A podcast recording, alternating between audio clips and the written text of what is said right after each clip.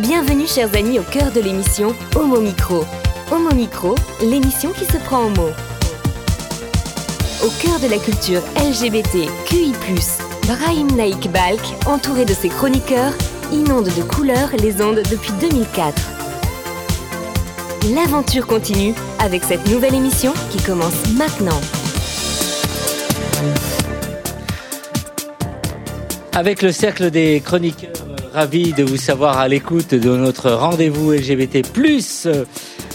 À ma compagnie, euh, les personnes pour vous informer, on va commencer par le plus vieux qui va ce soir assurer une chronique euh, actualité. Bonsoir euh, Étienne, bon fait femme. ou bon P femme, hein, comme tu veux. Bonsoir Brahim. LGBT Actu, ce soir, je vais vous parler de sexe anal, de twerk et d'Ubisoft. Bien, ça change un peu contrairement à ce que tu présentes euh, habituellement. Oui, il y a très peu de sexe anal dans Ouais. les livres Ah, que j'aborde, mais euh, ça peut changer. Hein. Ça va être euh, passionnant avec toi, Étienne. Le plus jeune de la bande euh, qui va nous parler euh, histoire ce soir. Oui, bonsoir Brahim, bonsoir. à tous. Alors ce soir, je vais vous parler de d'un protégé, de- d'un petit même par la taille, Ouais. d'un petit protégé de Louis XIV euh, qui en faisait de belles. Ça va être aussi Eh passionnant avec toi. Oh, certainement, oui. À la réalisation, ce soir, nous avons euh, nos compères. Ils sont trois. Il y a longtemps qu'ils ne s'étaient pas euh, réunis. Trois euh, face à nous euh, en régie. Avec nous, euh, Amy. Bonsoir, Amy. Comment ça va Bonsoir Brahim, ça va et toi Ça va, merci. Bonsoir à Mathieu qui est de retour. Ça va, Mathieu Bonsoir, ça va super. Et bonsoir à notre ami euh, Nathan. Bonsoir Brahim. Et puis oui, là on a une superbe émission qui nous attend. J'espère d'ailleurs que vous nous écoutez en masse sur Homo Micro à 106.3. C'est parti. Homo Micro, l'invité du jour. Ce soir, nous recevons un auteur qui travaille à Paris. Il a obtenu le, le prix de la nouvelle de Toulouse en 2001. Il a publié de nombreuses nouvelles dans divers magazines et recueils. Son premier roman, Fucking Berlin, publié en 2008 aux éditions Tex Gay, qui s'est imposé comme euh, l'ouvrage de référence des sexualités du milieu under- je prononce bien? Oui, effectivement. Gay et berlinois, pardon. Et en juin 2020, il a publié Sex Mad Fry, toujours chez le même éditeur, euh, deuxième opus de son exploration du, du Berlin gay, dans lequel il traite d'un phénomène très actuel, le chemsex. On en a souvent parlé à Homo Micro il y a plusieurs mois. 100 chefs-d'œuvre de la li- littérature pardon, gay, où il nous livre euh, sa bibliothèque gay idéale euh, et son ouvrage euh, couronné par le prix euh, du roman gay en 2021. Cet auteur, vous l'aurez certainement reconnu, c'est Jeff Keller qui est avec nous. Bonsoir Jeff, ça fait plaisir. Bonsoir Brahim, merci de m'avoir invité. Il y a longtemps que je devais te recevoir à Homo Micro, ça n'a jamais été vraiment possible et cette fois-ci tu es avec nous en chair et en os. Alors j'aimerais bien, on a, donc j'ai parlé d'un certain nombre d'ouvrages, j'aimerais que tu reviennes un peu sur tout ce que tu as écrit. Qu'est-ce qui t'a amené à, à la littérature et à l'écriture? Parce que tu fais par ailleurs un job qui n'a pas de rapport avec le livre, mais j'aimerais que tu nous Non, parles je un suis peu de toi. mathématicien, c'est vrai, donc c'est un peu antino- antinomique. Encore que. Ça, euh, non, ce qui m- j'écris depuis l'âge de 18 ans. Bon, j'ai j'ai commencé par écrire des nouvelles, effectivement, et le, le prix de la nouvelle de Toulouse en 2021, en 2001, pardon. J'ai essayé de me rajeunir, mais c'est loupé.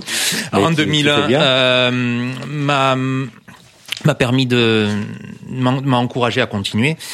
Et euh, là, c'est vrai que sur euh, j'ai bon, j'ai beaucoup écrit sur Berlin parce que c'est un milieu qui m'est cher. J'allais te de- dire Berlin, pourquoi? Parce que tu dois certainement voyager. oui, parce que as- c'est ma, c'est ma ville de cœur. Euh, Ouais. Je travaille à Paris, mais je, j'aime sortir à Berlin. Donc j'ai, je, je connais bien le milieu de la nuit berlinois et il m'a toujours inspiré et dans sa découverte et dans ses dangers. Et c'est un peu euh, le sujet à la fois de Fucking Berlin où ces gens qui rient puisqu'ils découvrent le milieu underground berlinois et puis Sex Smart Fry par contre où là euh, bah, on- beaucoup d'amis m'avaient dit qui étaient tombés dans le chemsex euh, m'avaient dit toi qui as écrit sur Berlin en disant que c'est génial ça serait bien aussi que tu écrives sur euh, le côté obscur de la force ce qu'on n'aime pas trop savoir mais qui pourtant est, est réel et qui fait des dégâts aujourd'hui et même des ravages euh, le chemsex. Donc voilà ça a été un peu l'objet de mon deuxième bouquin Sex Smart Fry où j'ai j'ai décrit la vie d'un couple d'amis berlinois euh, depuis leur rencontre à, l'Europride à Hambourg en 2005 jusque- jusqu'à la mort d'un des deux en 2014. Euh, voilà. Et je décris l'addiction au cristal d'un des deux dans le couple qui était qui était médecin d'ailleurs. Et vouloir euh, à chaque fois partir de Berlin parce que Paris c'était pas vraiment ton truc en fait. Euh, Paris, tu t'y retrouvais pas au niveau de, tu parles de soirée, de, de vie Je un pense qu'il y y, hum, y a une libération à Berlin qu'il n'y a pas ailleurs. qu'il y a pas Paris, ouais. ouais. Non. Ouais. Ouais, ouais. Mais je suis aussi un grand fan des, des soirées belges, tout ça. Donc je suis très très nord de l'Europe en fait. Ouais. Tu quittes souvent Paris alors. Oui. Encore maintenant. Je Ouais. pense que je sors moins à Paris que à Bruxelles ou à Amsterdam ou à Berlin. Et alors, qu'est-ce qui t'a amené à l'écriture en fait? C'est ça aussi que je voulais savoir. Oh, j'ai toujours aimé écrire, j'écrivais des poèmes, euh, je suis un rat de bibliothèque justement, donc euh, euh, du coup ça, ça pousse aussi au, à l'écriture. Euh, et c'est c'est peut-être justement pour ça que je me suis mis dans la tête d'écrire 100 chefs-d'œuvre de la littérature gay, qui est un ouvrage de longue haleine, puisque évidemment il a fallu du temps. Je l'ai commencé il y a 10 ans. Il y a dix ans. Ouais, ouais, ouais. après j'ai perdu, j'avais j'avais commencé en fait comment j'ai réalisé 100 chefs-d'œuvre de la littérature gay? Donc j'ai fait ma sélection du- d'une qui pour moi est une bibliothèque gay idéale. Euh, j'ai j'ai fait un résumé critique de l'ouvrage, il y avait des des gens qui m'aidaient chez Texte Gay qui faisaient des des biographies. Et ensuite, euh, on a mis la première page du bouquin pour donner envie euh, à la lecture. Et du coup, en fait, euh, sur ces ces, euh, ces 100 chefs-d'œuvre. Euh, pourquoi est-ce que j'ai écrit 100 chefs-d'œuvre de la littérature gay Justement? Parce que moi, quand j'avais 20 ans, euh, j'avais quand, quand, quand j'ai commencé à découvrir, à accepter mon homosexualité vers 19 ans, je traînais dans la librairie Les Ombres Blanches à Toulouse, je cherchais des références de romans gays, sans oser le demander au, au, au libraire, évidemment, parce que forcément, ben, j'avais pas encore euh, assez de, j'étais pas assez sûr de moi pour pouvoir le demander au libraire. Et en- en fait, euh, je me suis dit que ça pouvait euh, euh, justement à des jeunes euh, qui découvraient leur homosexualité, eh ben, leur donner un, un guide tout près de ce qu'ils pouvaient acheter en librairie. Et, euh, et justement, c'est ça qui est euh, qui est génial parce que il- maintenant il se vend à la fois en numérique et en papier. Donc euh, un jeune gay qui irait pas pourrait le commander très facilement sur internet en numérique et ça lui fait un tuto. Il peut aller s'acheter comme ça des euh, des bah, des ouvrages de référence gay et sans sans avoir besoin de demander euh, de demander au libraire. Donc je trouve que ça, si ça peut aider quelques gays jeunes ou moins jeunes d'ailleurs, bah c'est bien. Et puis ensuite, ben euh, tout simplement parce que j'a- j'avais envie aussi plus largement de de- d'essayer de, rassembler ce qui était part et de, rassembler vraiment euh, une connaissance de ce qu'était une bibliothèque gay idéale parce que ça a rarement ça a même jamais été fait dans un ouvrage vraiment organisé et euh, et voilà, donc du coup, c'est vraiment un ouvrage qui me tenait à cœur. Je l'ai commencé ouais, en 2010. Alors, comment tu l'as construit? C'est intéressant. Ah bah, comment je l'ai ouais. construit? Alors, il fallait déjà se borner. Euh, j'ai j'ai exclu tout ce qui était poésie parce que ça pourrait faire une anthologie euh, à part entière. Et d'ailleurs, je crois que chez mon éditeur, il y a déjà un poète qui a qui a euh, qui a fait ce travail. Donc, je, je me suis cantonné aux ouvrages en prose. Donc, ça comprend les romans, les témoignages, les essais et les pièces de théâtre. Donc, du coup, j'ai essayé en essai de mettre une ossature qui avait pu nous mener les, ouvrages, les essais marquants qui nous avaient mené vers une certaine libération. Donc euh, évidemment, euh, j'ai commencé par euh, Gide euh, avec le Corridon qui, qui, qui a eu la vertu de, de nous faire passer du, du statut d'anormal à, à naturel puisque justement il explique dans le Corridon que euh, l'homosexualité se retrouve dans tout un tas de- d'espèces dans la nature et que c'est donc quelque chose de normal et que, ce n'est pas anti-nature ou contre-nature. Euh, ensuite, j'ai mis euh, j'ai mis les euh, réf- réflexions sur la question gay de Didier Ribon, Ouais. qui pour moi est un ouvrage fabuleux qu'il faut absolument avoir lu, euh, puisque justement ben, il parle à la fois de Proust, d'Edmund White, mais il, euh, il parle de Proust, il parle de Gide, et il parle de Foucault. Alors j'ai pas mis l'histoire des sexualités de Foucault parce que je voulais que ça soit que des ouvrages lisibles par le plus grand nombre, et histoire des sexualités de Foucault, c'est pas forcément lisible par le plus grand nombre. Par si contre, tu pouvais nous en dire deux mots concernant l'histoire de la sexualité de, de Foucault, c'est bien de eh ben ceux justement, qui, ouais, qui sont pas justement, je trouve que éclairés dans ce domaine. c'est un ouvrage, c'est un ouvrage fondamental, et je trouve que Didier Ribon introduit à l'histoire de la sexualité de Foucault. C'est pour ça que j'ai mis Didier Ribon, et j'incite les gens qui veulent aller plus loin dans ma préface, justement, je les incite à lire euh, Histoire de la sexualité de, euh, de Foucault. Mais euh, voilà, je trouve que Didier Ribon, entre son Au commencement était l'injure et qui nous mène vraiment, il détaille les philosophes qui nous ont vraiment aidés dans la libération, est un, ouvrage fabuleux. Euh, et enfin, j'ai mis aussi Rasdep de Guy Hockenheim, qui a eu aussi euh, de grandes vertus libératoires dans les années 70. Voilà. Après, j'ai mis ces trois essais phares qui sont une bonne introduction à la philosophie gay, en fait, de libération gay. Alors, euh, dix ans pour écrire l'ouvrage quand même. Comment Parce que parce qu'il faut lire déjà tous les bouquins, parce qu'évidemment j'ai tout lu, donc il faut les lire, il faut en lire plus que 100 parce qu'évidemment il y en a que j'ai pas retenu, voilà. Euh, et donc du coup c'est euh, c'est vraiment euh, c'est un ouvrage de longue haleine. Après il faut faire des fiches, il faut les classer. Euh, on a décidé, on a réfléchi pendant longtemps avec mon éditeur. On s'est dit est-ce qu'on fait est-ce qu'on fait par ordre chronologique? C'était au début ce que je voulais, mais le premier du coup ça aurait été l'épopée de Gilgamesh. Et mon éditeur s'est dit bon, ça sera pas très vendeur. Et il me dit bon, il vaut mieux mettre par ordre alphabétique d'auteur. Et puis voilà, c'est plus euh, et effectivement comme ça c'est plus didactique. Donc c'est c'est ce qu'on a choisi. On, on donc comme ça c'est c'est un ouvrage qui se lit pas linéairement puisque c'est une anthologie. Euh, Et si on si on veut aller chercher un auteur, on y va. Et alors là, on a la biographie directement, on a le résumé de ce qui est pour moi son œuvre principale, ce qui est évidemment subjectif, hein, ça n'engage que moi. Mais bon, euh, il y, a, y a également beaucoup d'auteurs. J'ai voulu que ça soit mondial, donc il y a- alors il y a une peut-être une surreprésentation de ce que je connais particulièrement bien, c'est-à-dire la littérature française et anglo-saxonne évidemment. Bon, parce que je suis français, donc du coup.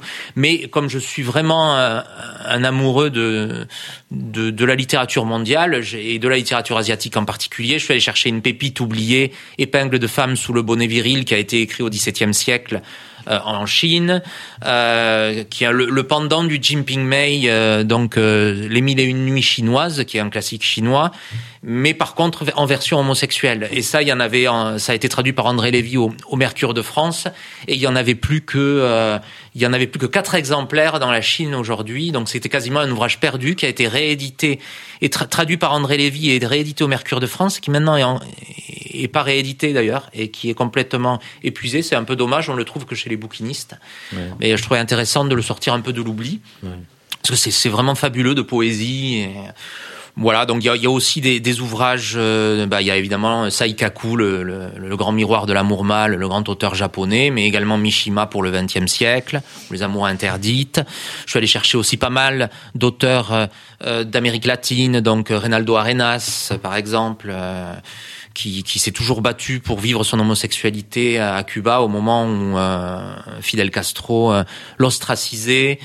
Je suis allé chercher aussi des auteurs du Maghreb, euh, Lesquels, par exemple euh, qui sont pas... Abdallah Taya, par Oui. exemple.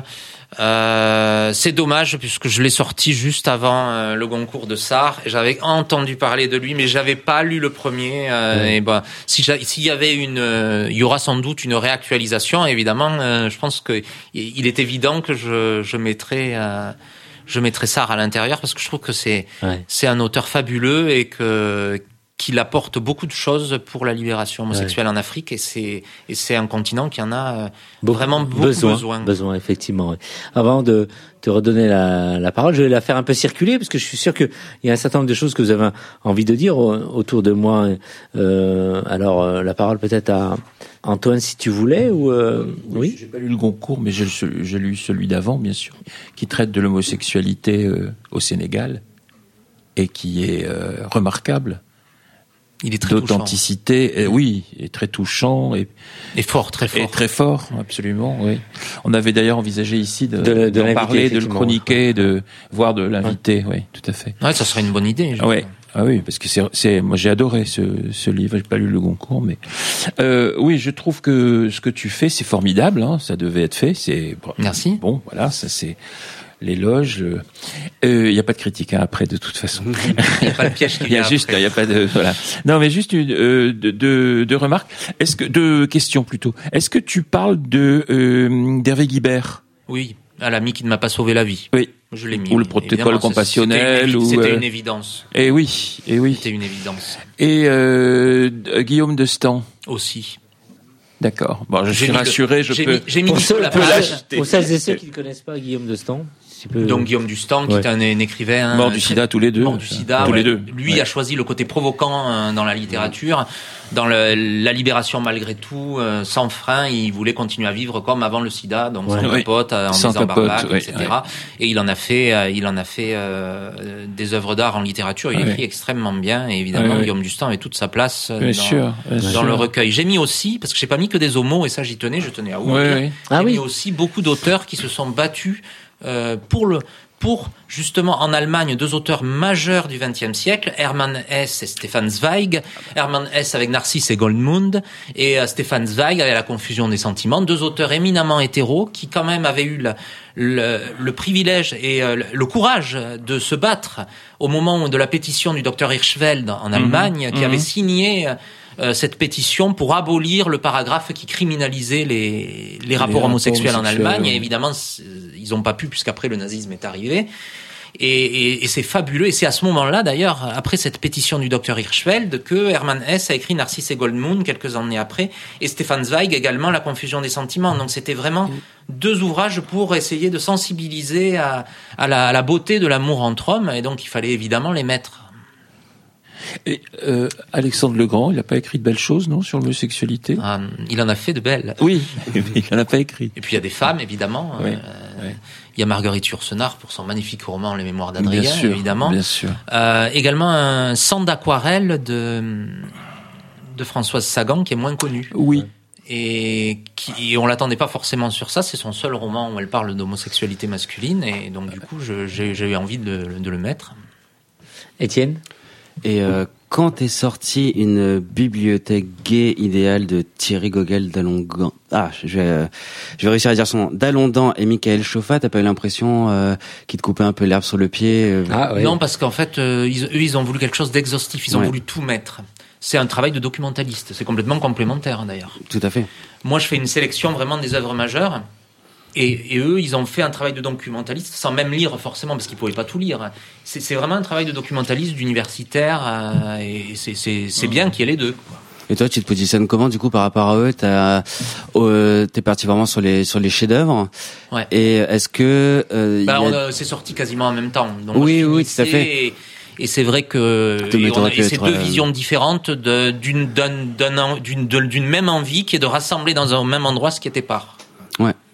Et y a-t-il des euh, des auteurs ou des livres que tu aurais voulu mettre et euh, 100 c'était un, un chiffre rond donc c'était bien Oui, et je, je pense qu'il y, y a certainement des oublis et, et depuis j'ai encore lu évidemment d'autres choses depuis un an et demi et donc eh ben, comme ça Ouais. et, et je, je m'interdis pas d'agrandir et je m'arrêterai pas à 100 non si je refais une actualisation peut-être dans 5 ans ben, je ferai les 120 chefs-d'œuvre de la littérature gay ou Ouais. pourquoi pas quoi. Ouais. Alors quels étaient les, les critères, les critères pardon, des auteurs pour être retenus? Dis-nous tout. Ben, il fallait que ça ça traite d'amour mâle donc c'est alors on est vraiment sur le gay hein, c'est euh, d'amour entre hommes. Euh, d'abord parce que bah, euh, je crois qu'il y a une autrice lesbienne qui avait déjà fait la même chose. Et puis moi je connais pas assez la littérature lesbienne pour me lancer on écrit mieux quand même sur ce qu'on connaît.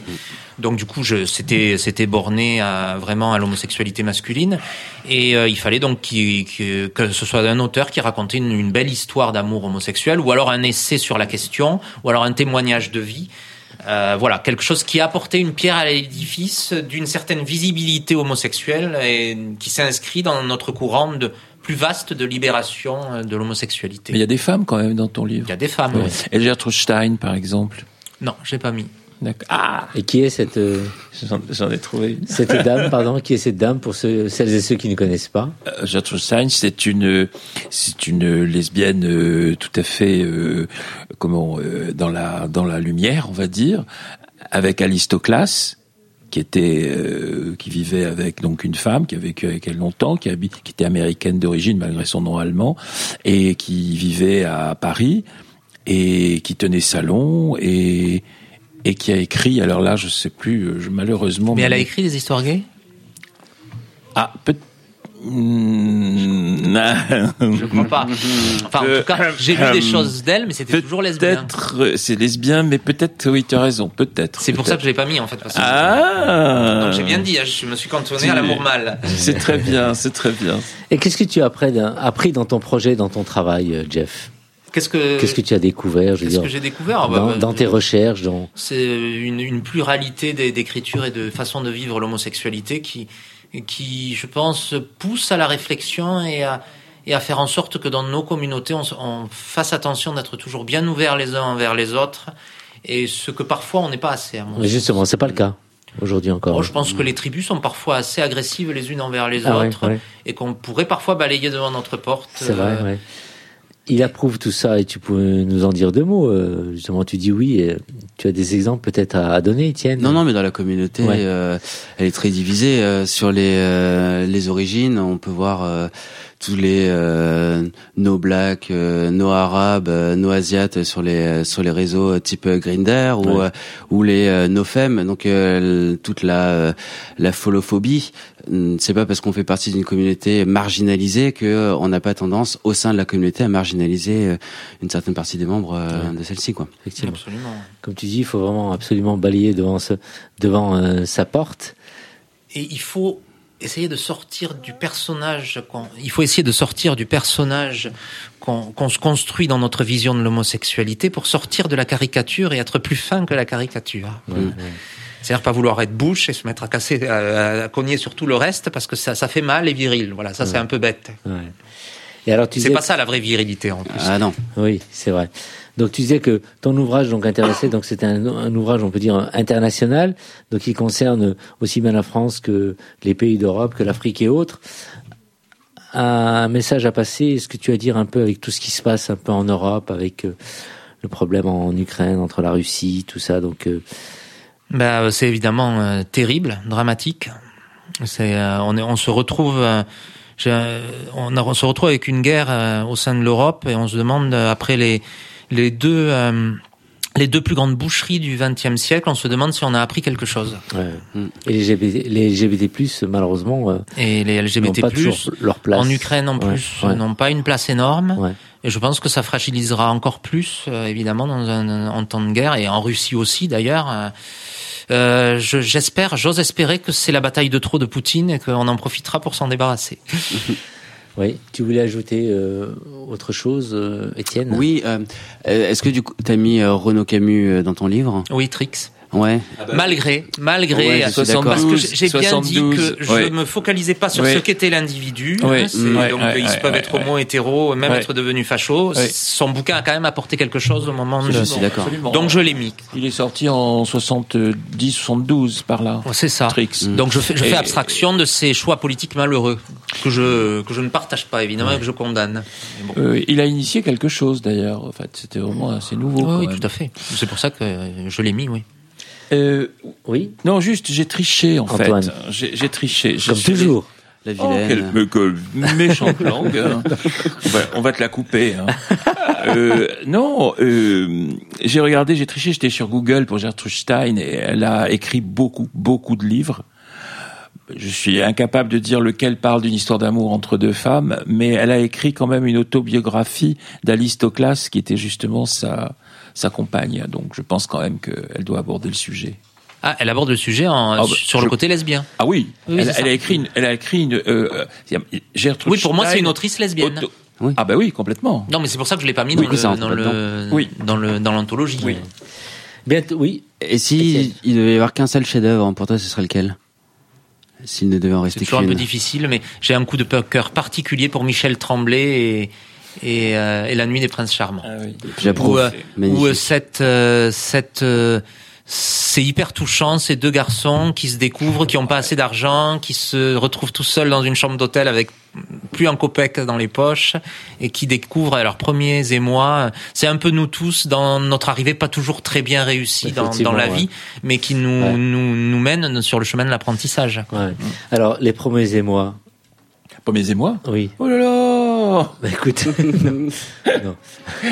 C'est très loin tout ça. C'est très loin. Ah oui.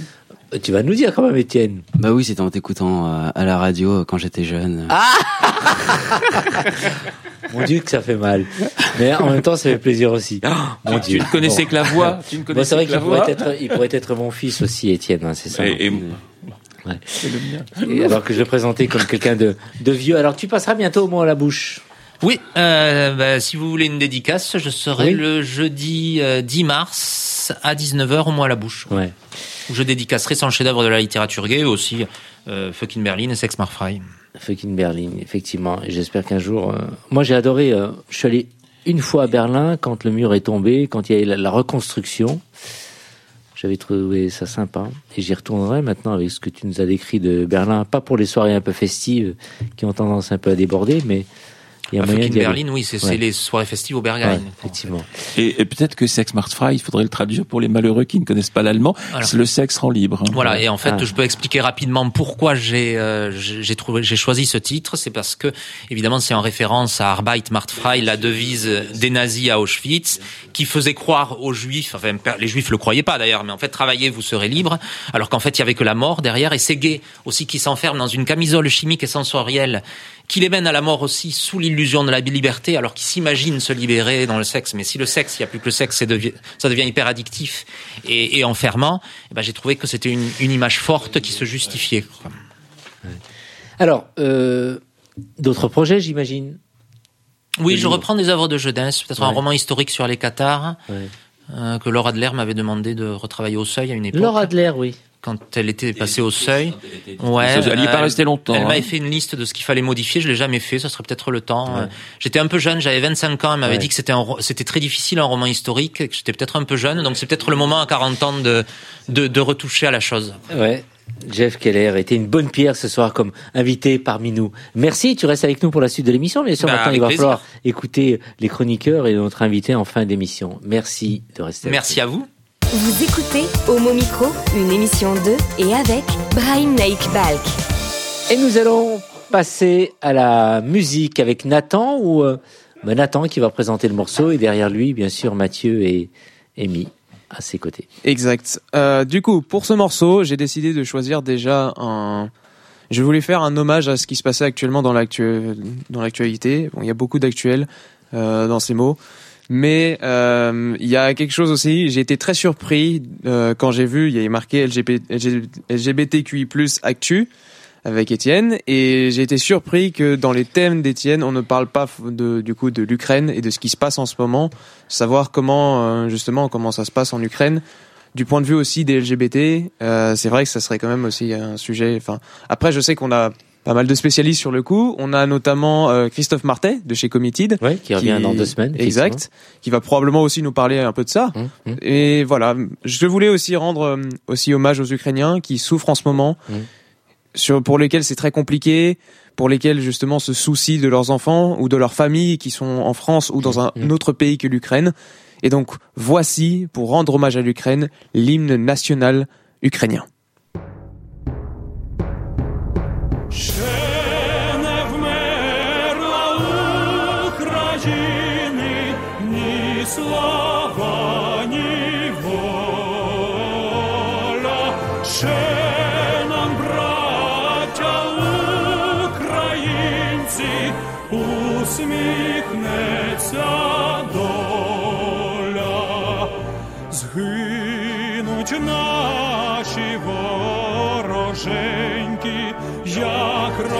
На сонці, запануєм і ми, браття, у своїй сторонці,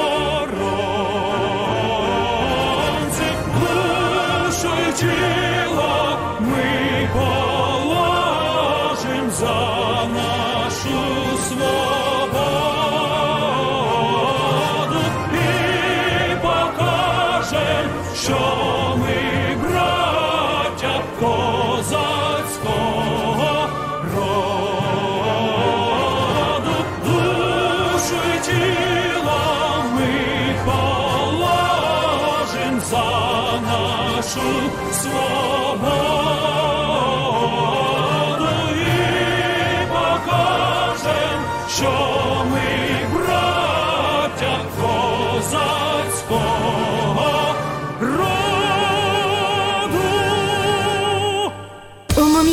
le cercle des chroniqueurs.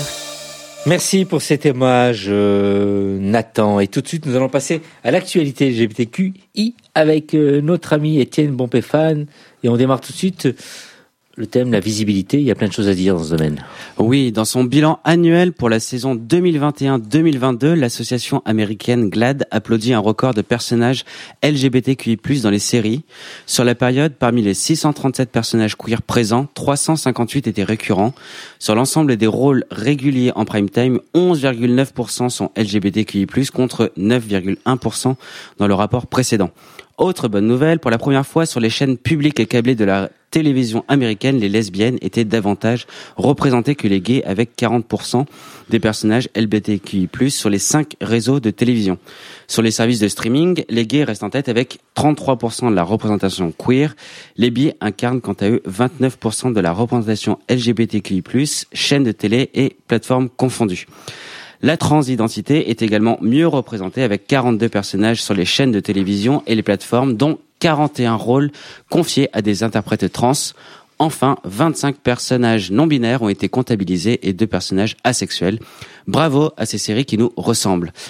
En Amérique toujours, le Mexique a délivré le 11 février le premier certificat de naissance portant le marqueur non binaire. Lorsque Fausto Martinez a reçu son certificat, Yel a déclaré sur Twitter J'ai toujours dit que ce qui n'était pas nommé n'existait pas. C'est pourquoi il est si important que l'État mexicain reconnaisse que les personnes non binaires existent et sont donc soumises à des droits et des obligations. Un beau combat pour la visibilité de tous les membres de la communauté LGBTQI+. On reste dans la visibilité avec Benjamin Ledig, TikToker de 18 ans, qui a publié une nouvelle vidéo de lui twerkant en crop top devant l'hôtel d'une église, tout en s'excusant. Cette vidéo ironique a fait beaucoup piailler, et pas combien, alors qu'il cherchait à dénoncer l'homophobie de l'église, il a essuyé des propos homophobes et divisé la communauté LGBTQI+, entre ceux qui soutiennent qui le soutiennent dans sa lutte contre l'homophobie du Vatican et de la Manif pour tous, ainsi que la violence des thérapies de conversion, et ceux qui considèrent que l'influenceur a fait preuve d'un manque de respect envers toute la communauté LGBTQI+, toujours la théorie de la folle rejetée par ses confrères au meilleur pressing, et que c'était une attaque vis-à-vis -vis de ceux qui luttent de l'intérieur pour faire changer les mentalités sur les LGBTQI+. Comme d'habitude, les réactions ont été intelligentes de la part de l'opposition.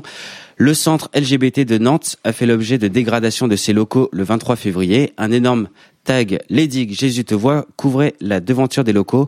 Au passage, Jésus vous voit aussi, bande de cons. Bref, ces attaques ont été condamnées par Johanna Roland, la maire socialiste de la ville, et la fédération sportive LGBT+.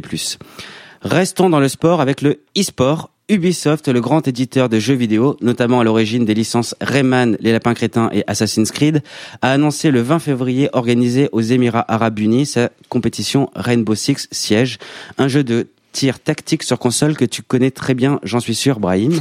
oui, mais carrément. Je pourrais en faire une émission si tu veux un jour. J'aimerais beaucoup. Euh, suite à cette annonce, un déluge de critiques s'est alors déversé contre l'éditeur. Le souci, ce pays ne respecte pas les droits humains des personnes LGBTQI+. Rappelons en effet qu'aux Émirats Arabes Unis, le sexe entre personnes de même sexe est illégal en vertu de l'article 354 du Code pénal fédéral régi par la charia.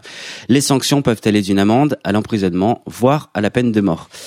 Face aux 13 000 signatures récoltées dans le cadre d'une pétition contre cette décision, Ubisoft a annoncé déplacer la compétition dans une autre région, expliquant qu'il voulait mettre en avant et célébrer l'émergence de la scène compétitive au Moyen-Orient et en Afrique du Nord, mais qu'ils entendent haut et fort que les membres de la communauté internationale de siège remettent ce choix en question. Rappelons néanmoins que Rainbow Six Siege accueillait en août dernier son premier personnage trans. À quand la même intelligence de la part de la FIFA concernant sa Coupe du Monde au Qatar? Oui, euh, vivement en tout cas pour qu'on en sache un peu plus. Et tu auras certainement plein de chroniques à faire dans ce domaine-là. Et nous allons maintenant passer à une thématique qui va intéresser un grand nombre d'entre nous. Tu vas nous parler sexe? Sexe, oui. Pour la première fois, après 40 ans d'épidémie, les autorités sanitaires américaines ont autorisé le 23 février une marque de préservatif à être spécifiquement vendue pour le sexe anal, One Male Condom. L'agence des médicaments américaine FDA n'avait encore jamais officiellement autorisé une marque pour cet usage par manque de données sur la question. Il n'était pour le moment clairement approuvé que pour une utilisation vaginale.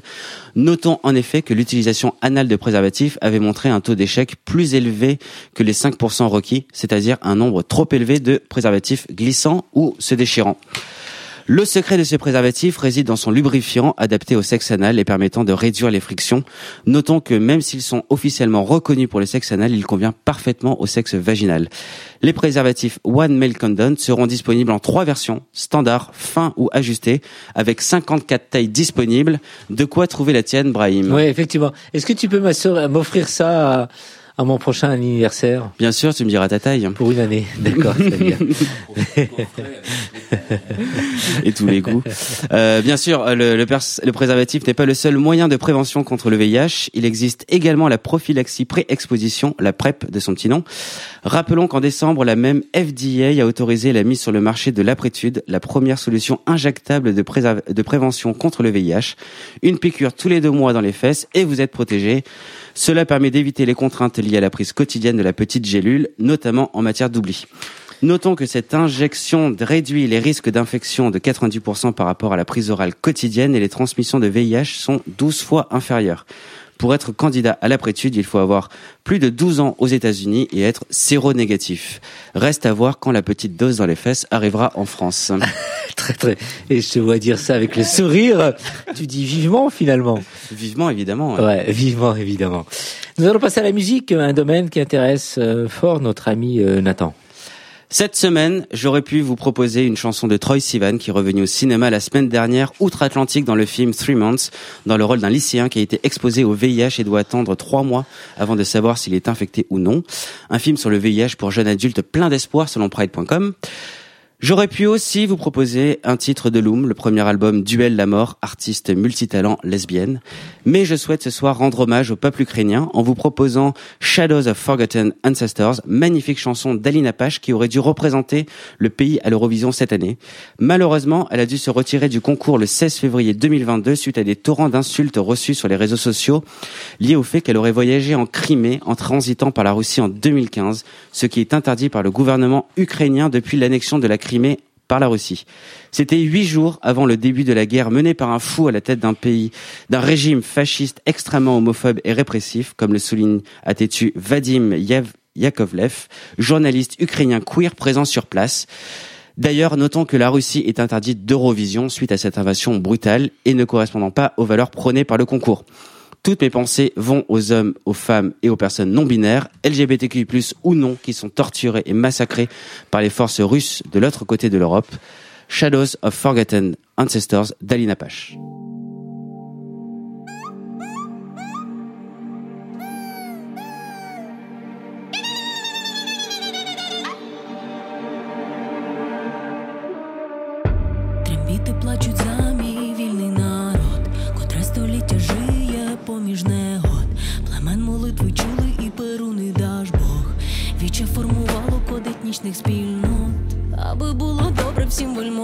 Панам. Боронив із козаками землю отаман. Моя батьківщина, як дівчина молода, буде проростати, як пшениця золота.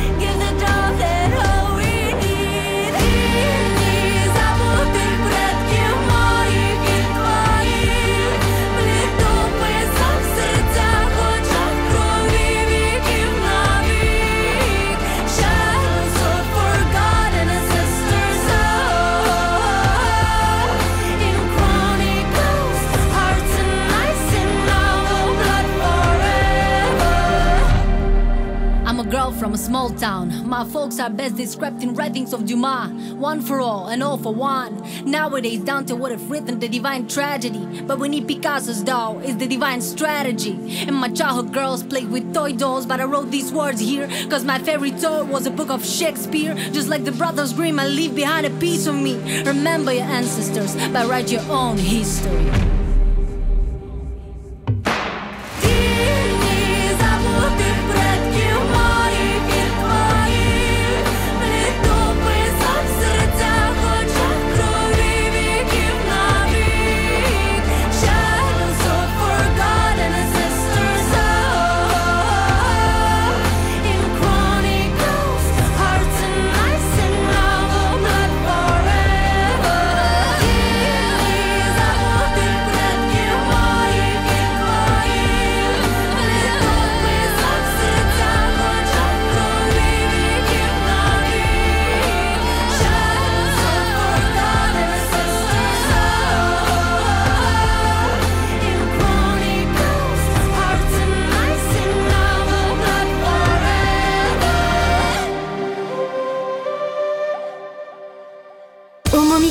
Le cercle des chroniqueurs.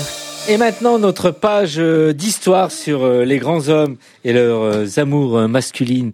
Et si nous faisions un petit tour à Versailles, c'est d'un proche de Louis XIV dont tu nous parles aujourd'hui, Antoine. C'est bien ça, Antoine Duvignal. Doué pour la musique, dont l'influence fut grande en Europe à son époque. Oui. Alors oui, je vais vous parler donc. Lully est italien.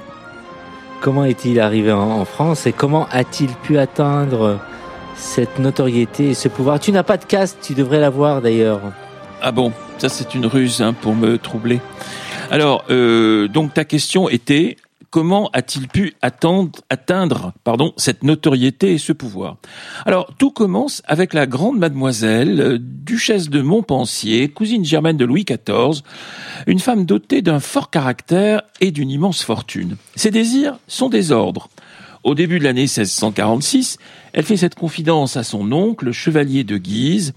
Si vous trouvez un Italien joli, ramenez-le-moi pour que je puisse parler avec lui et apprendre la langue italienne.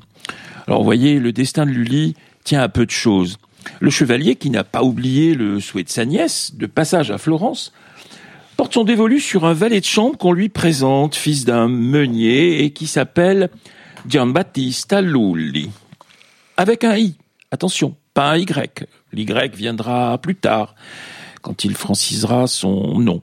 Il a 14 ans, il n'est pas très joli garçon, petit, le nez fort, mais il est joyeux, vif et surtout spirituel. Il rejoint donc Versailles au service de cette grande mademoiselle, laquelle, tout émerveillée des sonorités de la langue italienne, découvre aussi le goût et le talent du jeune garçon pour la musique. Elle lui fait apprendre le violon et la composition. Et voilà, c'est parti. Lully, qui a 18 ans, compose déjà des airs pour la cour. Alors à ce stade, on, on peut dire que le jeune homme est carrément euh, gâté. Oui, et il continue à être touché par la grâce, puisqu'après l'exil de la grande mademoiselle, c'est Louis XIV lui-même qui le remarque et lui confie la création d'un ballet pour célébrer sa victoire sur la fronde. L'ascension a commencé, elle ne cessera plus jusqu'à sa mort. Le roi aimait danser, ce qui crée beaucoup de complicité entre l'Italien et lui. D'ailleurs, Lully, qui est très habile et a vite compris ce qu'est un bon courtisan, sait mettre en valeur son royal partenaire. Il ne faut pas oublier qu'à l'époque, quand euh, Louis XIV a besoin d'un maître de danse, ce qu'est Lully, Lully a 21 ans et le roi 15. Voilà, nous sommes en 1653, donc ce petit écart d'âge finalement ben, favorise un peu l'influence de Lully sur le roi. Voilà un garçon qui semble euh, nous, comment dirais-je, bien belle, qui est en fait né sous une bien belle étoile. Est-ce que tu peux nous dire que ces amours sont vraiment euh, agréables à vivre, si je puis dire? Alors, Jean-Baptiste est si myope qu'il ne voit pas qu'une femme est belle. Bah, c'est ce qu'écrit dans son journal un contemporain de Lully, le président de Brosse. En réalité, Lully est loin d'être myope et il a même un regard très aigu sur les jolies formes. C'est une façon indirecte et moqueuse de faire allusion à son homosexualité, car Lully ne semble pas très intéressé par la beauté des femmes. Il porte au contraire un intérêt bien plus vif au charme des jeunes castrats. Le même président de Brosse note toujours dans son journal habillé en fille, avec des hanches, de la croupe, de la gorge, le cou rond et potelé, on prendrait les castrats pour de véritables filles. On prétend même que Baptiste s'y trompe. Mais cette allusion perfide ne fait que reprendre une opinion courante que l'on trouve dans les chansons qui courent les rues et qui sont autrement plus crues. Alors, à titre d'exemple, voici. Alors, je peux pas la chanter, hein, c'est, Non. j'ai pas la mélodie, mais j'ai le texte. Baptiste est fils d'une meunière, personne n'en saurait douter, il chevauche comme un meunier, toujours sur le derrière. Un jour l'amour dit à sa mère, Pourquoi ne suis-je pas vêtu? Si Baptiste voit mon derrière, c'en est fait de ma vertu. Évidemment, c'est un petit poème. vous, avez, vous avez été sensible à la rime, j'imagine. Ah. Alors, Lully ne cachait ah, pratiquement pas son homosexualité.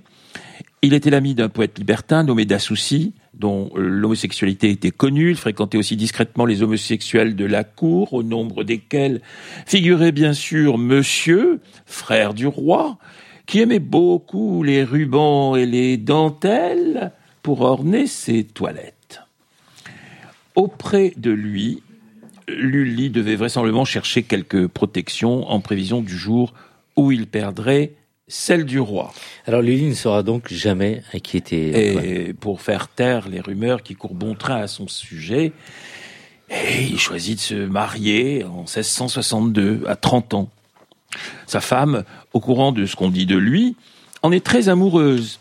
Bah, c'est une chance, hein, car euh, pour, euh, pour lui, c'est plutôt la raison qui l'y pousse. Au début de leur mariage, la dame se montre fort jalouse des amours masculines de son mari. Mais trois garçons et trois filles plus tard, elle baisse les bras, elle laisse faire. Tout se gâte alors. Sur dénonciation, un témoin affirme avoir vu le compositeur au lit avec un jeune page nommé Brunet, qui loge chez lui, au vu et au su de sa femme et de ses enfants. Lully a cette franchise ou, ce culot, comme on voudra. Le roi lui envoie sa police, et notre brillant musicien se croit perdu. Mais c'est le jeune Brunet qui est emprisonné. Craignant la torture, il avoue tout, absolument tout. Il raconte cette mode des fêtes romaines, qui sont en réalité des orgies, avec de jeunes garçons. Il donne moult précisions, et surtout le nom des grands seigneurs qu'il y a rencontrés. Aïe, aïe, aïe Parmi ceux-là figure le fils du lieutenant général de, police. Ça, la fout mal, j'aurais tendance à dire. Et là, la situation se complique. Elle devient plus que délicate. La crainte du scandale est si grande que le roi décide d'étouffer l'affaire. En privé, il admoneste Lully. Mais il lui promet aussi d'oublier. Après tout ça, on pourrait se dire, ce pauvre Lully, sa carrière est ruinée, c'est raté. Eh bien, pas du tout. Bien au contraire, la faveur du roi ne cessera de grandir. Lully a tous les privilèges sur la musique, il est interdit de chanter une œuvre musicale sans sa permission écrite. Tout théâtre utilisant plus de deux musiciens doit lui payer une redevance. Ça paraît fou. Mais pour Louis XIV, Lully, c'est avant tout celui qui peut développer la qualité de la musique française, et c'est ce qui compte. Un parcours euh, exceptionnel, mais une fin bien connue, plutôt euh, stupide, je Oui. dirais. Ah oui, à l'époque, on battait la mesure, non pas avec une baguette, mais en frappant le sol avec une lourde canne. Ça vous, ça vous a de la gueule, tout ça, mais, mais ça peut être dangereux. Le 8 janvier 1887, Lully dirige le, un tédéum écrit pour la guérison de Louis XIV. Il frappe malencontreusement son gros, or- son gros orteil. La blessure s'envenime, la gangrène gagne toute la jambe et il meurt trois mois plus tard. Ouais. Ce jour-là, on peut dire que ce n'est pas la mesure que Lully a battue, c'est son orteil. Une fin bien stupide pour un grand musicien. Alors vous saviez autour de cette table, tiens, notre euh, invité auteur, tu as entendu parler de Lully Oui, j'aime beaucoup le baroque. J'aime beaucoup le baroque en plus. donc. Ouais. Mais par contre, et ça c'est, je vous remercie à mon micro de cette superbe chronique parce que j'ignorais que Lully était gay. Ah, Et ça, Voilà. c'est- Voilà. euh, Ah bah, les manuels d'histoire sont pas friands de ce genre Ouais. de détails. Exactement. Non, mais j'aime beaucoup la musique de Lully justement. ouais. Ah oui, bien sûr. Euh, moi, pas du tout. Je déteste le baroque. Ah bon Mais ce fut une très belle chronique. Et il aurait pu gagner les Darwin Awards. hein. Une mort vraiment très con. J'aurais bien Dans le Guinness des records. Oui. Ah, peut-être. Oui, oui. Grand drag queen. euh, perruqué. Mais il était petit. Hein. C'est pas grave, hein, c'est pas la taille qui compte. Mais il y avait des, qu'on en gros- fait. des talons très hauts à l'époque. Ah, bah ça va alors. Merci ça pour allait cette... bien avec la musique précieuse. Absolument. Tu aurais d'ailleurs euh, Et la grande venir- mademoiselle. t'aurais pu venir nous présenter donc cette euh, chronique en tenue de- d'époque. Ah oui, bien sûr. Hein J'aurais pris le métro. Ça aurait été... Oui. Ah oui, parfait. ouais, ouais. Merci pour euh, cette intéressante chronique, Antoine Duvignal. Homo Micro, l'émission LGBTQI+, qui se prend au mot. Et nous allons retourner à la musique, Nathan. Oui, euh, pour cette musique cette fois-ci, j'ai décidé de prendre un coup de cœur euh, qui m'est personnel. Euh, j'ai aussi appris récemment, euh, malencontreusement, la mort d'un des proches d'un de mes amis. Euh, ouais, donc euh, je lui ai envoyé toutes mes condoléances et je souhaite qu'il se rétablisse rapidement. Euh, je sais que pour lui, cette personne en plus euh, était quelqu'un de précieux et quelqu'un qui, enfin, qui lui a redonné en tout cas le sourire. Donc voilà, j'espère que tout ira bien par la suite, que ça, qu'il essaiera de mettre tout ça de côté pour le travail parce que c'est vraiment un type super sympa. Et du coup, pour essayer de lui faire passer un peu ce bon temps, j'aimerais en tout cas lui passer une de ses chansons préférées, euh, qui est du coup une chanson qui est de Etherwood, qui s'appelle du coup Begin by Let's Go. On écoute.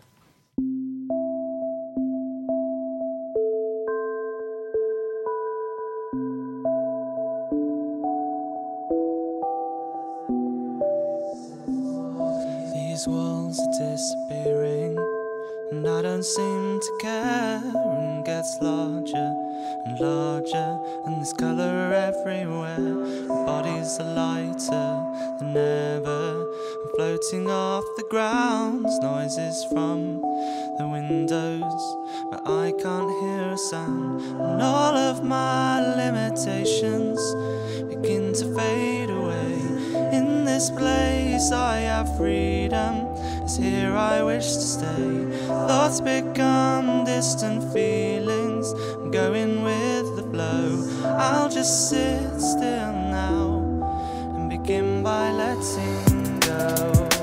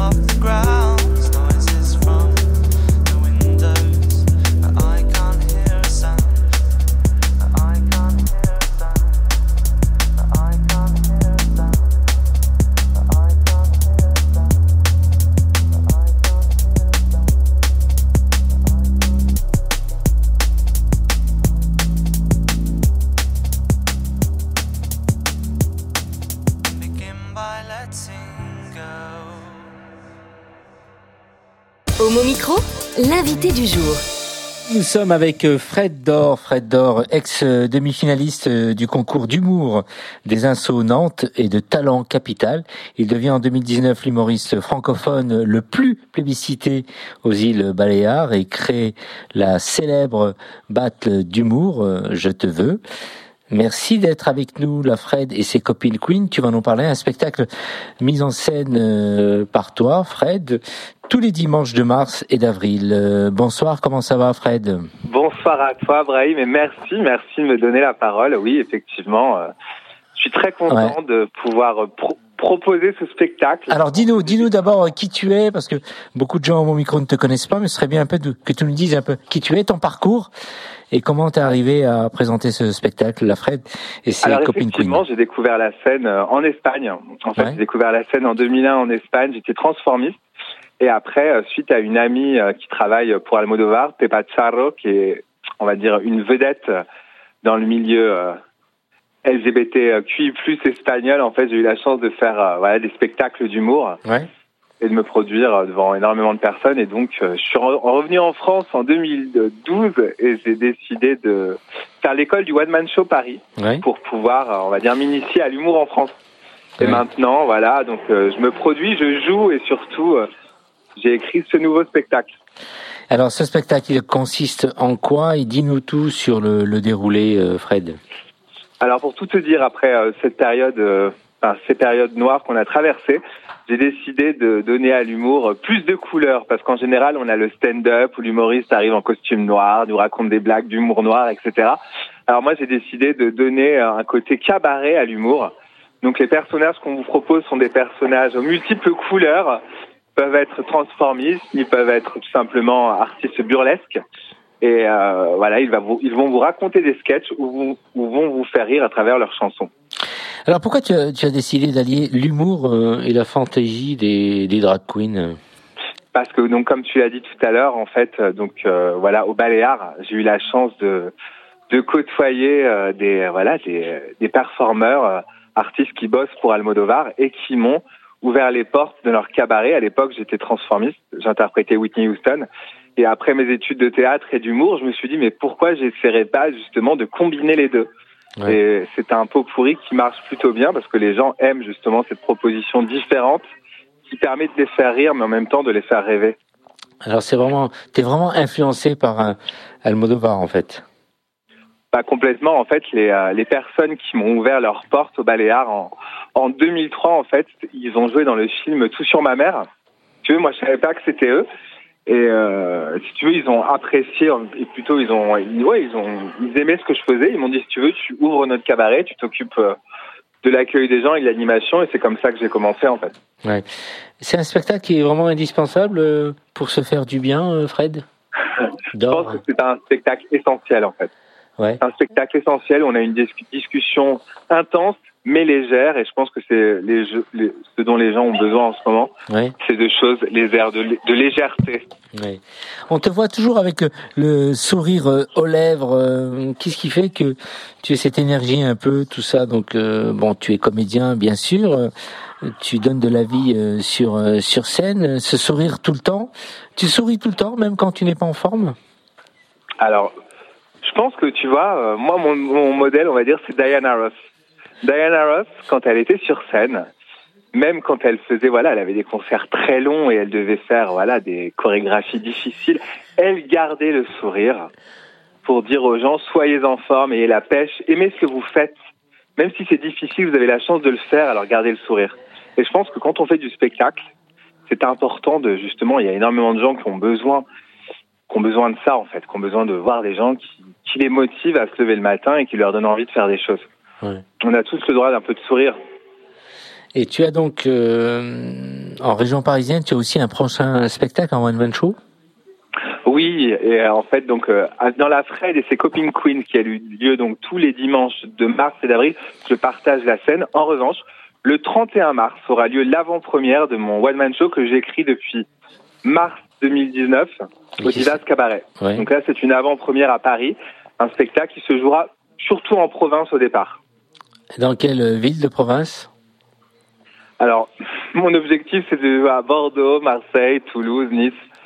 et après de revenir à Paris Ouais. quand j'aurai, euh, on va dire, euh, euh, voilà, fait mes armes et surtout conquis le public euh, hors Île-de-France. Ouais. Alors pour revenir à la Fred et ses copines Queen, alors euh, les gens qui t'entourent et qui font le spectacle avec toi, que tu mets en scène, qui sont-ils? Alors qui sont-ils Alors comme je dis toujours, moi Ouais. ce sont des personnes euh, donc professionnellement talentueux, mais surtout des personnes que j'ai choisies avec mon cœur. Donc des personnes avec qui on a une vraie, euh, voilà, avec qui on s'entend bien, avec qui on a une vraie alchimie. Et donc du coup sur scène, la complicité euh, est voilà est flagrante et surtout on, voilà ce qui nous permet de, de jouer ensemble et, et parfois d'improviser certaines scénettes. euh, Oui. sans avoir à se poser de questions si l'autre va suivre ou pas, parce que de toute façon, comme on est sur la même longueur d'onde, ça va forcément dans le même sens. Et si ça va pas dans le bon sens, c'est drôle. Combien de personnes euh, t'entourent alors Dis-nous? Alors, Et qui sont ces personnes? chaque dimanche, on sera trois. On sera trois. Donc évidemment, moi, je serai toujours là, car je suis, on va dire, le tenancier du spectacle. Mhm. Et à chaque fois, donc, il y aura deux autres artistes transformistes. L'artiste qui viendra le plus, c'est Luxurious, une Ouais. artiste qui a été découverte par le Phoenix Show et la Dwag Me Up. Ensuite, on a aussi un, une, euh, on va dire une musicienne assez extraordinaire qui s'appelle Gertrude de Montparnasse, qui, on va dire, interprète des, des, des chansons du Paris d'antan, très drôles, très caustiques. Puis d'autres transformistes assez connus à Paris, comme Lola Le Quetzal, Stella Rocha Ouais. et autres. Tu pourrais nous produire quelque chose au micro, comme ça c'était pas prévu, mais un truc qui qui peut nous nous faire rire et, et nous permettre de poursuivre notre soirée euh, avec le sourire. Tout d'un coup, en il y, a un- fait, euh, il y a un petit blanc. Tout à l'heure, depuis tout à l'heure, euh, je vous regarde à, à travers mon téléphone et Ouais. je me dis que vous êtes beau. Ah, En fait, j'aime beaucoup les, la tenue que vous avez mise ce soir pour vous mettre autour de votre radio et de nous écouter. ouais. Très très bien. Et ben cette tenue, on va tout à l'heure euh, la mettre en avant sur les réseaux pour euh, euh, eh bien Tu as bien raison, parce qu'en plus, cette tenue est tout à fait euh, visible du haut des satellites. ah D'ailleurs, on pourrait demander à Poutine Ouais. très, très bien. Écoute, tu peux nous décrire un peu les gens qui m'entourent alors? De loin. Les gens, les gens Ouais. qui t'entourent, Ouais. bah, ce sont de belles personnes, des, des, gens- des personnes qui croient qu'encore aujourd'hui, il est important de mettre en avant les nouveaux artistes Ouais. et de, et de partager les nouvelles du monde LGBTQI+. Ouais. Parce que Merci. mon radio, c'est une, une radio nécessaire. Ouais. Merci en tout cas. de l'actu du monde. Fred, alors rappelle-nous tes spectacles. Donc vous avez euh, ce dimanche 6 mars à la Comédie d'Alérac, métro Pyramide, la Fred et ses copines Queens. Ouais. Ensuite tous les dimanches avec des artistes différents et le 31 mars, l'avant-première au Divas Cabaret de mon bébé, le spectacle Ma Case. Un spectacle qui, je pense, va faire parler de lui. Très bien. L'équipe de mon micro euh, viendra. En tout cas, euh, merci. invité, Ouais. hein. Ouais, ouais, j'ai des invitations effectivement. Merci Avec beaucoup, plaisir. Fred Dor. Fred Dor, euh, alors tu vas tout nous dire maintenant. euh, après l'interview, tu vas aller au restaurant. Quel euh, resto? C'est asiatique, je crois. Bah alors pour Je tout sais tout. dire, j'y suis déjà, j'y suis déjà allé. Ah je ouais. suis sorti au moment du dessert. D'accord. Merci. À très vite. Thaïlandais, j'ai mangé Ouais. de bonnes crevettes Ouais. avec du curry, avocat, saumon, noix de cajou. Merci Fred. Eh bien écoute, Merci à très vite et bon spectacle et on viendra te, te voir. Restez beau comme vous êtes, vos Ouais. yeux brillent, j'adore. Merci. Merci Fred. À Ciao très vite. ciao. À très vite. C'est fini avec le sourire. Un petit coucou euh, Étienne pour finir. Eh bien, coucou. Jeff. euh, Pardon. Coucou, très bien. Eh bien, écoute, euh, euh, l'émission se termine. Merci d'avoir été à l'écoute. Au revoir Nathan, au revoir Rémi, au revoir Mathieu. Merci d'avoir été là. Portez-vous bien et à très vite. Ciao, ciao, on vous embrasse. Hey Oh non Cette émission est maintenant terminée. Mais un conseil retrouvez l'ensemble des podcasts d'Homo Micro, l'émission qui se prend au mot, sur toutes les bonnes plateformes de streaming.